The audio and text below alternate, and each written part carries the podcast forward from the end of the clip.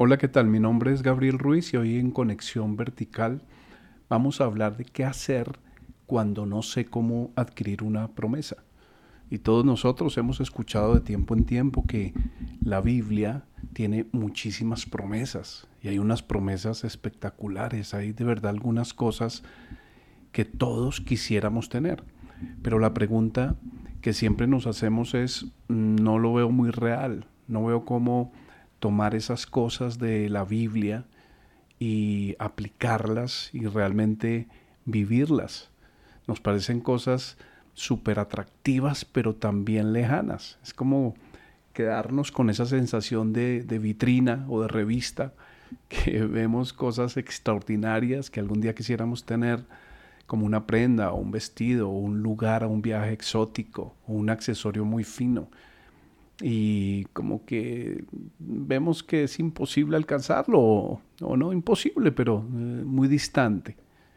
También esto lo aplicamos para relaciones de pareja, para ver a nuestros hijos, para tener un trabajo perfecto. Y sobre todo en esta época que hay tanto cine y tanta televisión, que las películas terminan tan bonitas, a veces todas, y los matrimonios son casi perfectos. Y entonces vivimos otra realidad que nos la pasamos más bien de, frustración en frustración, de problema en problema. Pero, pero no debe ser así, sí hay promesas que podemos nosotros alcanzar. Obviamente hay unos secretos ahí justamente en la misma Biblia para que nosotros podamos tomar eso y hacerlo parte de nosotros. Muy poca gente lo consigue, pero la promesa es para todos.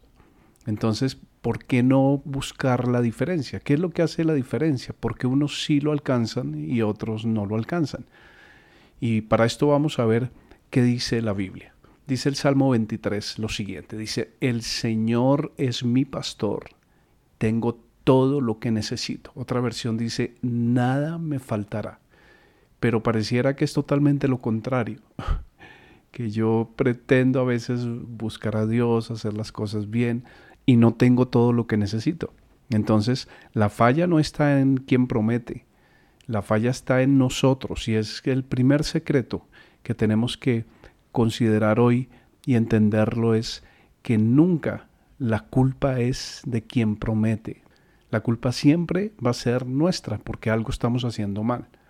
Y esta frase del Salmo 23 al principio la podríamos cambiar más bien y decir, si el Señor es mi pastor, nada me faltará. Es diferente. Porque cuando decimos el Señor es mi pastor, nada me faltará, muy genérico.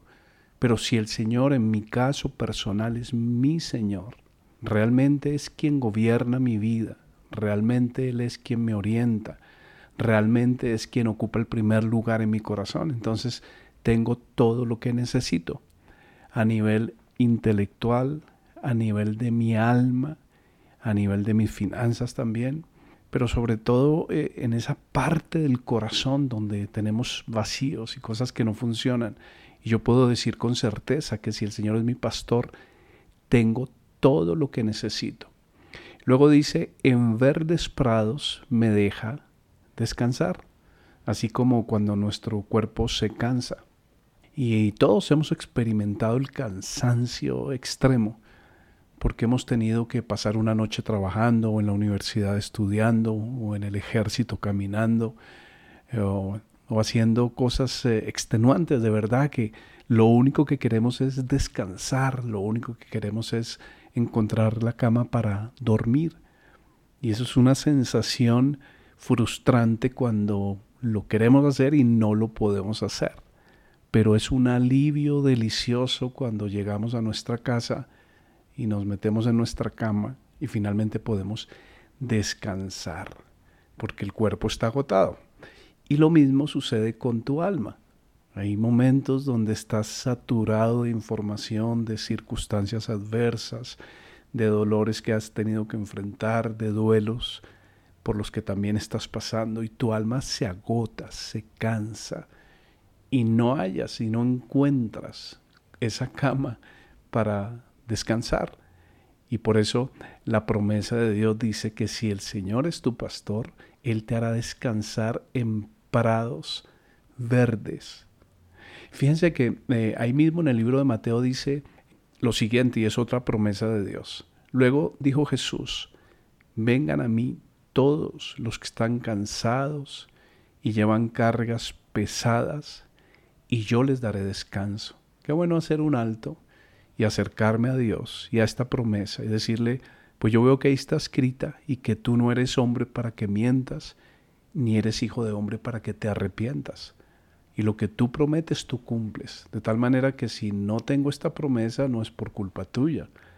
Es porque yo no la he sabido entender, no me he sabido apropiar, no he tenido el recurso, ni la fe, ni la confianza para descansar en ti. Porque se puede hacer. Entonces, si tú confías en esta promesa, sencillamente es que hagas un alto. Yo siempre voy a enseñar que hagamos un alto y nos metamos en algún lugar cinco minutos, diez minutos que tú puedas soltar toda esa carga que tienes y Dios te pueda dar realmente descanso. Dice así, pónganse mi yugo, déjenme enseñarles, porque yo soy humilde y tierno de corazón. Vamos por partes, pónganse mi yugo. Porque es que si no tenemos el yugo del Señor, seguro tenemos otro yugo, porque siempre tenemos un yugo. Siempre hay algo o alguien que orienta mis pensamientos, mis recursos, mi vida. Puede ser otra persona, pueden ser mis propios pensamientos, mis propias estructuras, mis propias conclusiones, o puede ser Dios. Yo quiero darle mi vida y el manejo de mi vida a Dios. Por eso quiero tener el yugo de Él. Porque fíjense ustedes la promesa. Déjenme enseñarles. Ahí está la clave. Nosotros no permitimos que Dios nos enseñe. ¿Por qué? Porque tenemos conceptos religiosos, porque tenemos estructuras mentales que no queremos cambiar, porque tenemos una manera de pensar que no queremos modificar, por lo que sea. No permitimos que Dios tome el tiempo y nosotros no tomamos dicho tiempo para que Él nos enseñe. Él todo el tiempo nos quiere enseñar. Jesús le dijo a Marta, Marta, Marta, estás cansada, turbada y afanada con muchas cosas. Y María tomó la mejor parte que no le será quitada. Y María estaba a sus pies escuchando sus enseñanzas. Tenemos que hacer un alto para escuchar las enseñanzas de Jesús. Y luego dice él, porque yo soy humilde y tierno de corazón, y encontrarán descanso para el alma. Ahí está la promesa. Jesús no lo hace con arrogancia, él pudiera hacerlo porque es tu creador, pero aún así se humilla, y con esa ternura y esa dulzura te dice, haz un alto, haz un alto.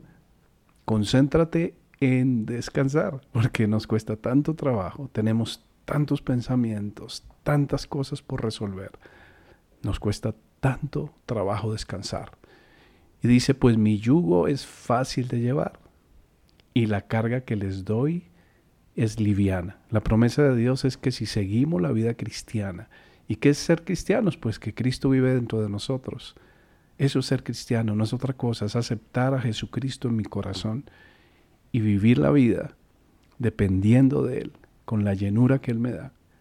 Y Él promete que esto va a ser fácil y la carga que Él nos da es liviana, porque hemos complicado tantas las cosas y hemos dicho que es tan difícil. Todo el tiempo lo decimos, pero Dios está diciendo otra cosa, que si Él es mi pastor, entonces el yugo va a ser fácil, fácil de llevar. Ahora dice, me conduce junto a arroyos tranquilos, arroyos para beber agua.